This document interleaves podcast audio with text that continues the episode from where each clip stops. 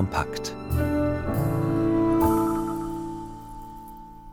Er ist Bassist bei der Berner Kultband Zürich West, Ferimann auf der Ueli-Fähre in Basel und er hat am 15. Juli Geburtstag. Was das mit einer neuen Netflix-Serie zu tun hat und über seine Arbeit als Musiker erzählt uns Florian Senn.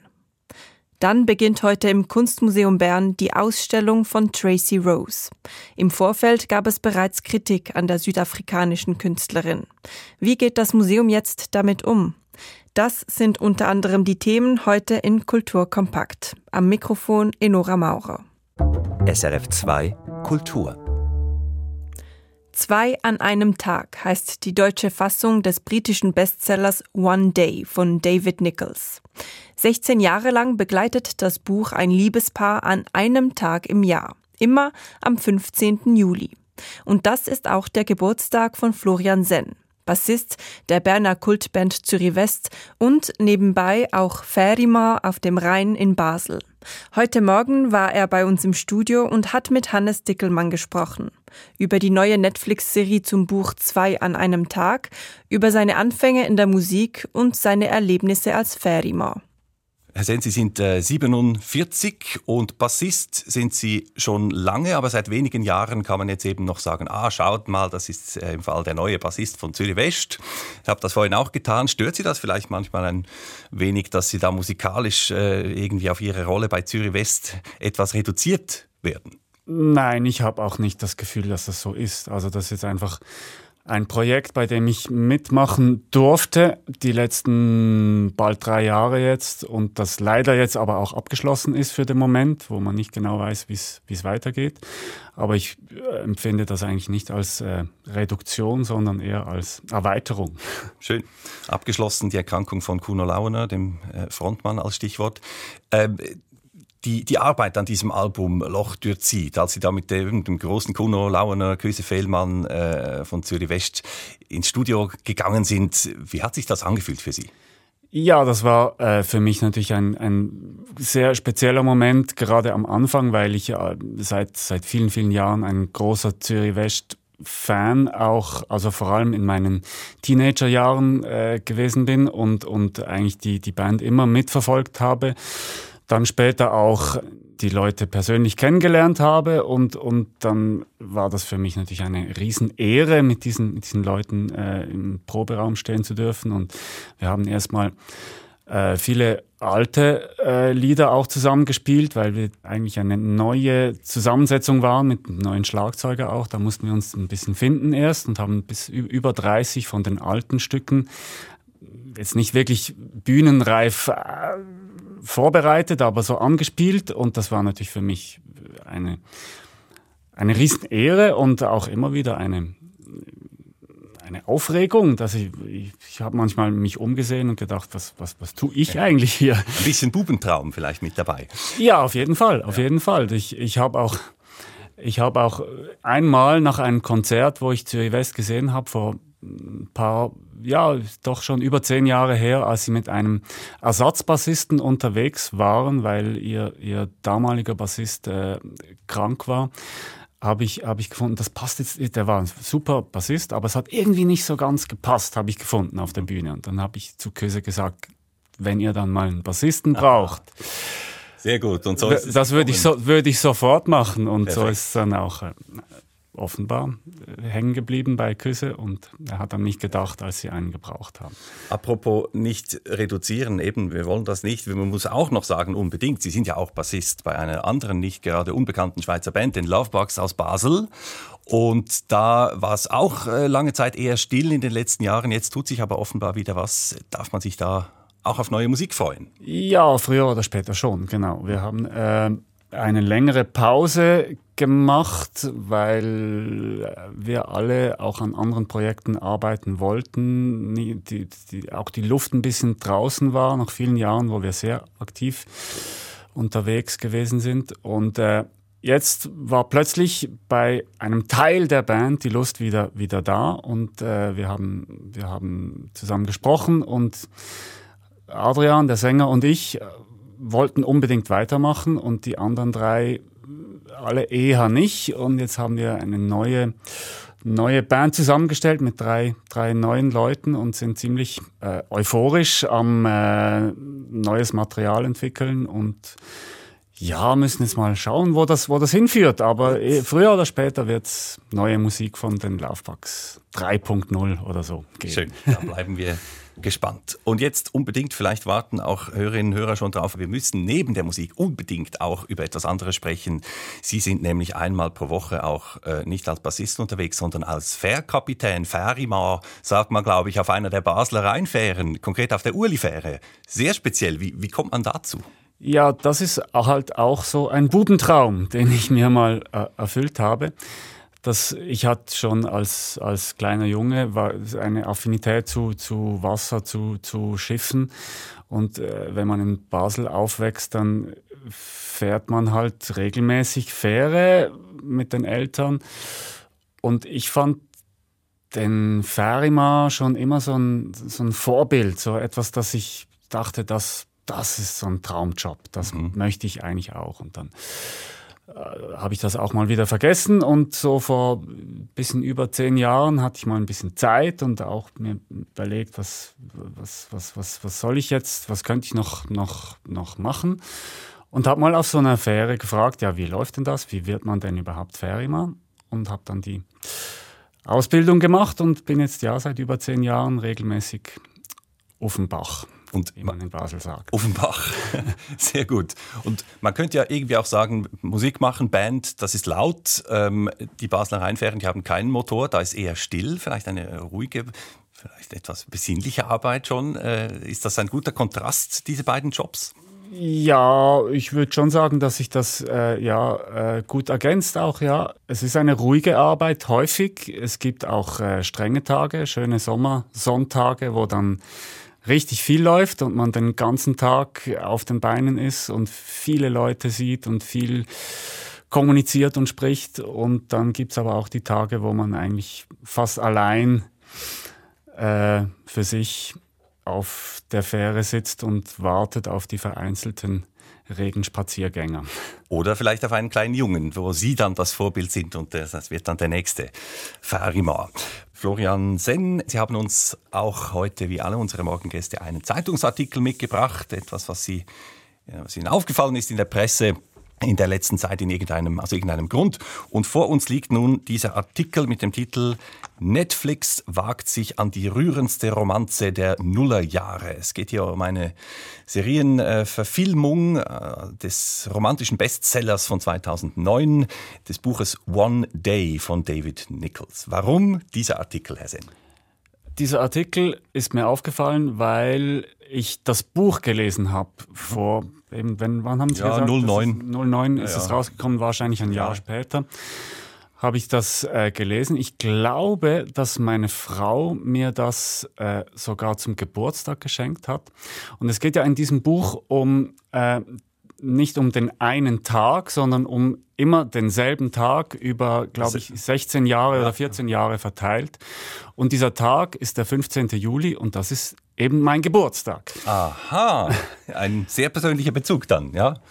Und äh, das Buch hat mir damals sehr gut gefallen. Es ist ein, wirklich eine, eine wunderschöne Geschichte über einen Mann und eine Frau, die sich an diesem Tag kennenlernen und man verfolgt dann so diese Beziehung über diese Jahre. Die sind erstmal sehr unterschiedlich und äh, leben ganz verschiedene Leben und am Schluss finden sie dann doch zusammen irgendwie und es ist also dieser dieser englische Humor, der immer wieder durchdringt, äh, sehr witzige Dialoge auch, aber auch ja Herzschmerz und Tiefe und äh, wirklich ein wunderschönes Buch, das ich eigentlich äh, jedem empfehlen würde. Und ich habe dann vor äh, ein paar Jahren wurde das verfilmt als äh, Kinofilm. Ja.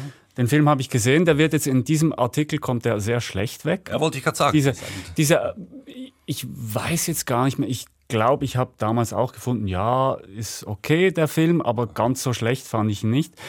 Aber was ich halt finde, gerade bei solchen Stoffen, die sich über so lange Zeit hinziehen, ist das Format Kinofilm vielleicht ein bisschen zu kurz. Und jetzt, als ich gesehen habe, jetzt gibt es eine Serie, habe ich mir gedacht, die müsste ich vielleicht schauen, weil das eventuell besser funktioniert, dass man diese Entwicklung, die diese Charaktere durchmachen, vielleicht einfach besser zeigen kann, wenn man mehr Zeit zur Verfügung hat. Ja. Und diese Serie, die gibt es jetzt eben äh, auf Netflix seit, glaube ich, ja, Anfang Februar erst. Haben Sie sie schon gesehen denn?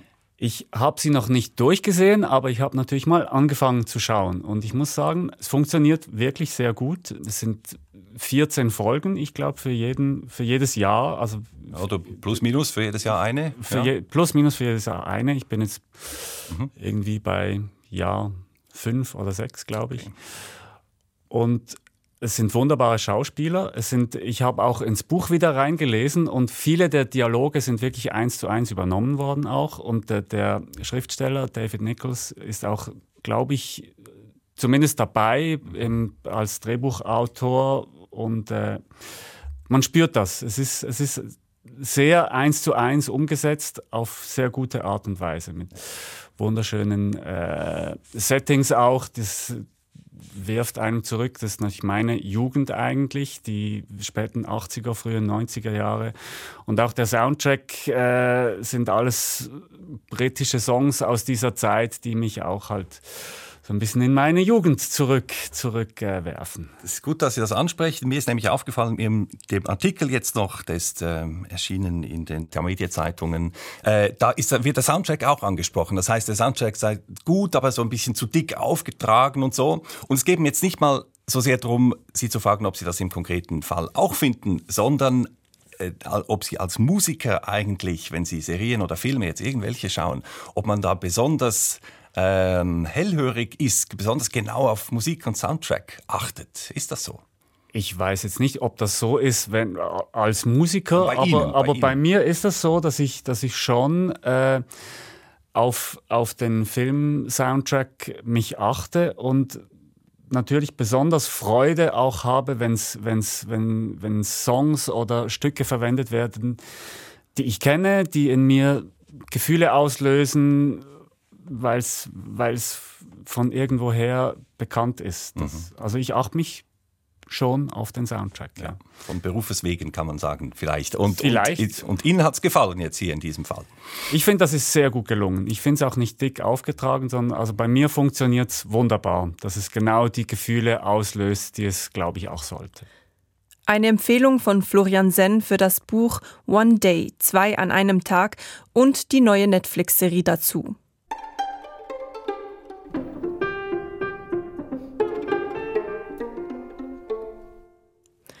Im Kunstmuseum Bern geht heute eine Ausstellung auf, die schon im Vorfeld zu reden gab. Und zwar ist es eine Retrospektive der südafrikanischen Künstlerin Tracy Rose. Die Ausstellung sorgte für Gesprächsstoff, nachdem letzte Woche bekannt wurde, dass die Künstlerin vor drei Jahren einen offenen Protestbrief gegen Israel unterzeichnet hatte, in dem Israel als Kolonialmacht und Apartheidsstaat bezeichnet wird. Etwa der Schweizerische Israelitische Gemeindebund und die Stiftung Rassismus und Antisemitismus haben das kritisiert.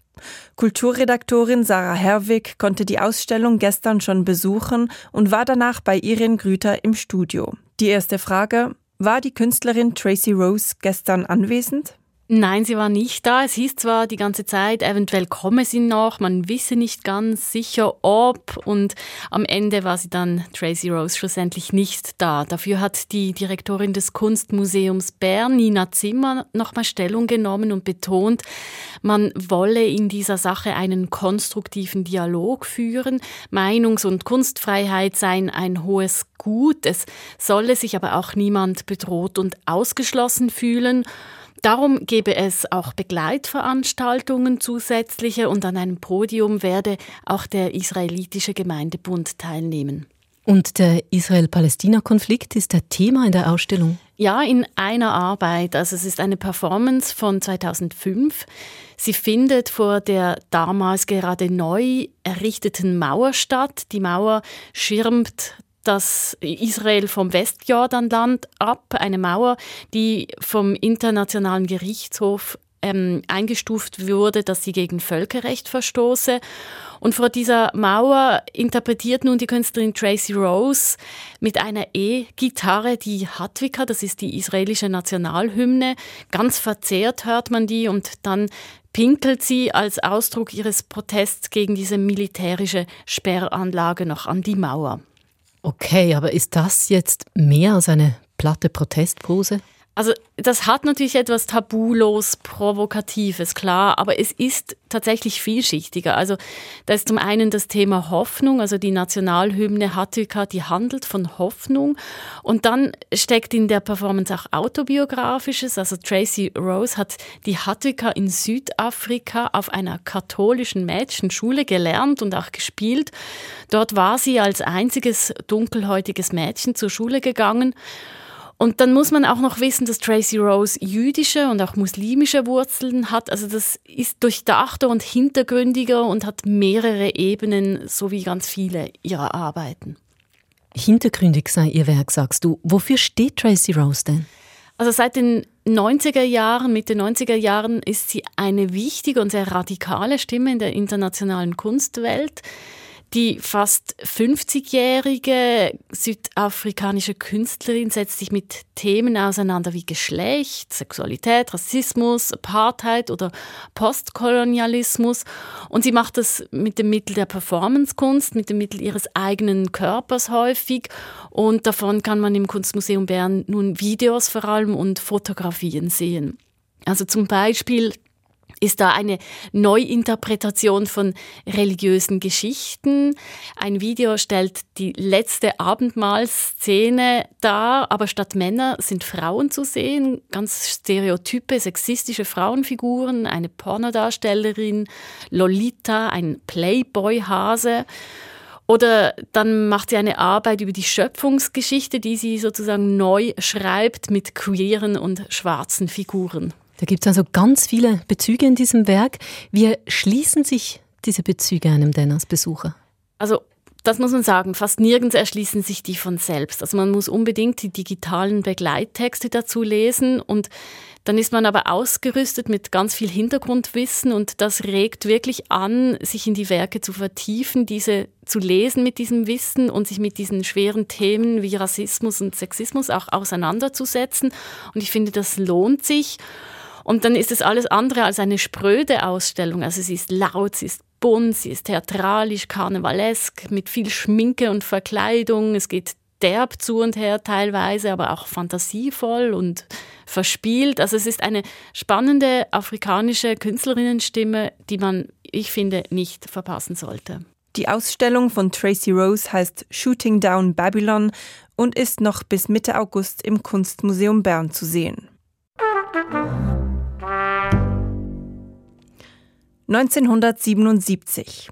Damals sorgte der mysteriöse Tod eines jungen Unteroffiziers der Schweizer Armee für Schlagzeilen. Man fand die Leiche von Rudolf Flückiger in einem Wald an der schweizerisch-französischen Grenze. Und schon bald waren wildeste Gerüchte über sein Ableben im Umlauf. Was aber wirklich geschah, das ist bis heute unklar. Jetzt rollt ein neuer Kinodokumentarfilm den Fall nochmals auf. Operation Silence, die Affäre Flückiger heißt er. Georges Wirsch bespricht ihn. Am Anfang steht eine Polizeidurchsage. Vermisst wird seit Freitag, 16. September 1977, circa 23 Uhr in der Kaserne Bühr, Kanton Bern. Aspirant Moment mal, Bühr im Kanton Bern? Doch, stimmt. Die Kaserne Bühr liegt zwar im Jura, aber der gehört 1977 halt noch zum Kanton Bern. Und genau das sorgt auch für Unmut hier. Separatistische Gruppen wie die Belliers randalieren oft und gern. Da ist eine Vermisstmeldung nur eine Randnotiz, zumal es auch in Deutschland gerade brodelt. Die Rote Armee-Fraktion droht damit, ihre Geißel Hans-Martin Schleier hinzurichten. Früh suggeriert der Film, Flickigers Verschwinden hat mit all dem womöglich etwas zu tun. Und tatsächlich, kaum ist die Flückiger Vermisstmeldung raus, mischen sich Anonyme ein so der Erzähler. Während in Bühr noch immer fieberhaft nach Flückiger gesucht wird, tippt ein Unbekannter mit Schreibmaschine auf ein kariertes Stück Papier ein Geständnis. Er habe bei einem Priester gebeichtet, dass er an der Entführung von Flückiger beteiligt gewesen sei. Ein Bekennerschreiben und es zeigt in die Richtung der Belliers. Sie hätten eine lustige Aktion gegen die Berner machen wollen und einen Offizier nackt vor dem Bundeshaus abliefern wollen. Die Sache ging aber schief. Der junge Mann sei im Kofferraum eines Autos erstickt. Der Brief ist wohl eine Finte, ein Versuch, die Belliers anzuschwärzen. Als nun aber Flückigers Leiche unweit der Grenze tatsächlich gefunden wird, nicht erstickt, sondern zerfetzt von einer Granate, taucht unweit davon auch noch Hans-Martin Schleiers Leiche auf. Ergo ist auch die Rote Armee-Fraktion irgendwo in Grenznähe, und zwar bewaffnet. Damit ist der Weg frei für Mutmaßungen und politisch motivierte Schuldzuweisungen, bis sogar Bundespräsident Kurt Vogler der Kragen platzt. Ich weiß, wie die Familie Flückiger leidet. Ich weiß, was die Familie Flückiger mir geschrieben hat. Wenn Sie mehr wissen, dann bringen Sie mir die Unterlagen. Wenn Sie aber nicht mehr wissen, dann schweigen Sie. Es ist ein Wirrwarr, in das der Film Operation Silence Ordnung bringen muss. RAF, Belliers, Jurafrage, später Waffenschmuggel, organisiertes Verbrechen, aber der Doc-Filmer Werner Schweitzer schafft eine klare Übersicht, sucht Spuren, rekonstruiert sorgfältig, befragt Menschen, darunter auch die Angehörigen des Opfers. Flückigers drei Schwestern. Die wollten zwar nicht gefilmt werden, willigten aber ein, dass eine Schauspielerin ihre Aussagen auswertet. Und ab da wird's seltsam. Diese Darstellerin wird genauso gefilmt, als sei sie eine von Flückigers Schwestern. Sie erzählt alles, als wäre es ihr wirklich passiert. Und der Vater war ja im Wald, darum ist er mit uns rein in die Stube hinein und hat gesagt, Frau Flückiger hockt ab. Sie haben ihn gefunden, er ist tot. Genau so. Und weil die Schauspielerin Sonja Riesen das so überzeugend macht, kommt es zu einem Nebeneffekt. Wer den Anfang des Films verpasst hat, könnte meinen, diese Flückiger Schwester sei echt, wie alle anderen Befragten auch. Das ist etwas verwirrlicher als Methode, aber auf den zweiten Blick doch eine clevere Vernebelung der Wahrheit in einem Film, der die Affäre ja nun auch nicht mehr aufklären kann und der daher die Lust an die Hypothese mindestens so spannend vermittelt wie die Suche nach Wahrheit. Der Schweizer Dokumentarfilm Operation Silence, die Affäre Flückiger, läuft jetzt neu im Kino. SRF 2 Kultur ein Wochenende. So hieß der Roman, mit dem die australische Schriftstellerin Charlotte Wood 2020 zur Bestseller-Autorin wurde. Mit ihrem neuen Buch, dem Roman Tage mit mir, führt sie ihre Leserinnen und Leser nun an den zunächst völlig unspektakulär erscheinenden Schauplatz eines kleinen ländlichen Frauenklosters in Australien. Und an dem passiert eine Menge. Zusammen mit einer fast unbewältigbaren Mäuseplage treten gleich mehrere verstörende Geschichten aus dem Verborgenen ans Tageslicht. Bernadette Konrad hat das Buch gelesen. Am Anfang regt alles sie auf. Die geschwätzige Hauswirtschafterin, die sie als neuen Gast in dem ärmlichen kleinen Frauenkloster herumführt. Die spartanischen Holzhütten, in denen sowohl die Besucherinnen als auch die Nonnen wohnen. Die triste kleine Hallenkirche mitten in der kargen Ebene, in die die namenlose Ich-Erzählerin eher zufällig hineinstolpert, um dem Gesang der Frauen zuzuhören. Es folgt ein Zeitsprung. Sie hat ihr bewegtes Leben in Sydney samt Ehemann und Freunden hinter sich gelassen und ist Teil der Frauengemeinschaft geworden. Dass dieser Schritt eine Rückkehr auch in die eigene Kindheitslandschaft ist, versteht man erst, als sie in der Kirche einen alten Mitschüler erkennt. Und mit der Anreise einer prominenten Nonne namens Helen Perry nimmt der Vergangenheitssog Fahrt auf. Eine düstere Kindheitserinnerung wird wach. Wenn ich an die Phasen meines Lebens denke, sehe ich sie als Abfolge von Zimmern hinter mir, jedes mit einer offenstehenden Tür zu einem früheren Zimmer. Die Zimmer sind verschattet und voller verschwommener Formen, und ich erinnere mich nicht gern an sie. Bei dem Namen Helen Perry tauchen vor meinem inneren Auge die am weitesten hinten liegenden Zimmer auf, die mit den schwärzesten Schatten. Die Erzählerin sieht sich hineingeworfen in Erinnerungen und ungelöste existenzielle Themen. Da ist die nie zu Ende gefühlte Trauer um die eigenen Eltern. Da ist das Thema Schuld, verbunden mit der früheren Mitschülerin Helen Perry, die von den anderen Mädchen, zu denen auch sie selbst gehörte, gequält wurde. Dass Helen Perry, inzwischen eine bekannte Autorität in dem Frauenorden, das Kloster nun für einige Zeit besucht, macht eine Konfrontation unausweichlich. Wer nicht das Leben lebt, für das er bestimmt ist, wird krank, hat uns die ach so kluge Helen Perry heute Morgen erklärt. Ich dachte an einen Maler, den ich gekannt hatte. Er hatte nicht fertig gemalte Bilder als etwas Böses bezeichnet. Ein Maler müsse sein Werk vollenden, egal ob es gut oder schlecht sei. Sonst würde er krank. Auf überraschende, auch verstörende Art und Weise halten Geschichten brutaler Gewalt Einzug in das vermeintlich doch so stille Klosterleben. Ganz so, als ob manches erst dann innerlich hochkommen dürfte, wenn kein lautes Leben davon ablenkt. Während ich den Schlauch auf die Trommel rollte, dachte ich an den Jungen aus unserer Stadt, der seine Eltern erschoss. Damals hatten viele Leute Gewehre, sogar mein Vater. Gleich nach der Tat gab es bei uns am Gericht eine Voranhörung. Niemand kam, um den Jungen zu unterstützen. Auch sein Lehrer nicht. Und wer könnte es ihm verdenken? Während ein Polizeibeamter als Repräsentant des Bundesstaats die Mordanklage verlas, schluchzte der verwaiste Junge in der Glaskabine haltlos in seine Hände. Niemand kennt das verborgene Leben einer Familie. Für sie alle hat das verborgene Leben ihrer Familie eine entscheidende Rolle gespielt. Und doch geht es für die Erzählerin, genau wie für Helen Perry und die anderen Nonnen, vor allem darum, welche Entscheidungen man selbst für sein Leben fällt. Nicht zuletzt von dieser Freiheit erzählt Tage mit mir auf spannende Weise. Und also auch von der Chance, die großen Themen Schuld, Vergebung, Liebe, die einen manchmal zu überfluten drohen, innerlich neu zu ordnen. Tage mit mir von Charlotte Wood wurde aus dem australischen Englisch übersetzt von Michaela Grabinger. Es ist im Verlag Kein und Aber erschienen. SRF 2 Kultur 1992 kam Zlata Roschal in Russland zur Welt. Als sie fünf Jahre alt war, zog ihre Familie mit ihr nach Deutschland. Seither lebt sie dort und hat sich inzwischen einen Namen als Schriftstellerin gemacht. Ihr Debütroman 153 Formen des Nichtseins wurde prompt für den Deutschen Buchpreis nominiert. Jetzt ist Zlata Roschals zweiter Roman erschienen. Er trägt einen langen Titel. Ich möchte Wein trinken und auf das Ende der Welt warten. SRF Literaturredaktorin Katja Schönherr hat das Buch gelesen und erklärt uns, worum es geht. Eine junge Frau in einem Hotelzimmer. Das erste Mal seit Jahren ist sie allein verreist. Ihr Mann und die zwei kleinen Kinder sind daheim, während sie an einer Tagung teilnehmen wollte. Aber nun besucht sie die Tagung gar nicht. Viel lieber genießt sie die Ruhe in ihrem Hotelzimmer, das Alleinsein.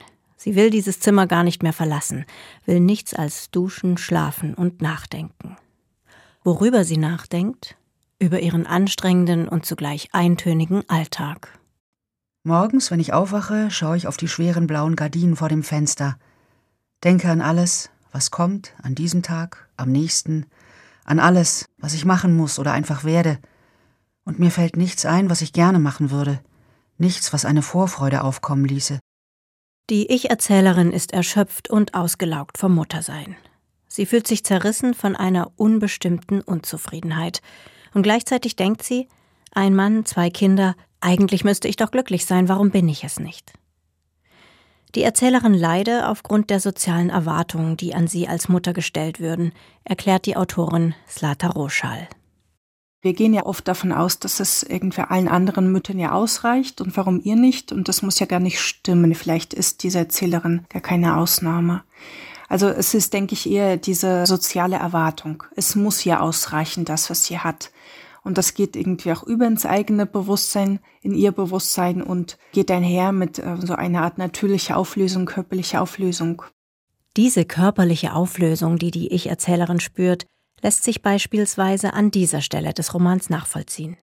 Fühle mich wie ein morscher Baum, wie ein gefällter Baum irgendwo im Sumpf, der so gut wie nicht mehr existiert, von dem sich neue Wesen nähren, Pilze, Moose, lassen ihre Wurzeln in ihn treiben, ziehen seine Säfte in ihre eigenen Körper.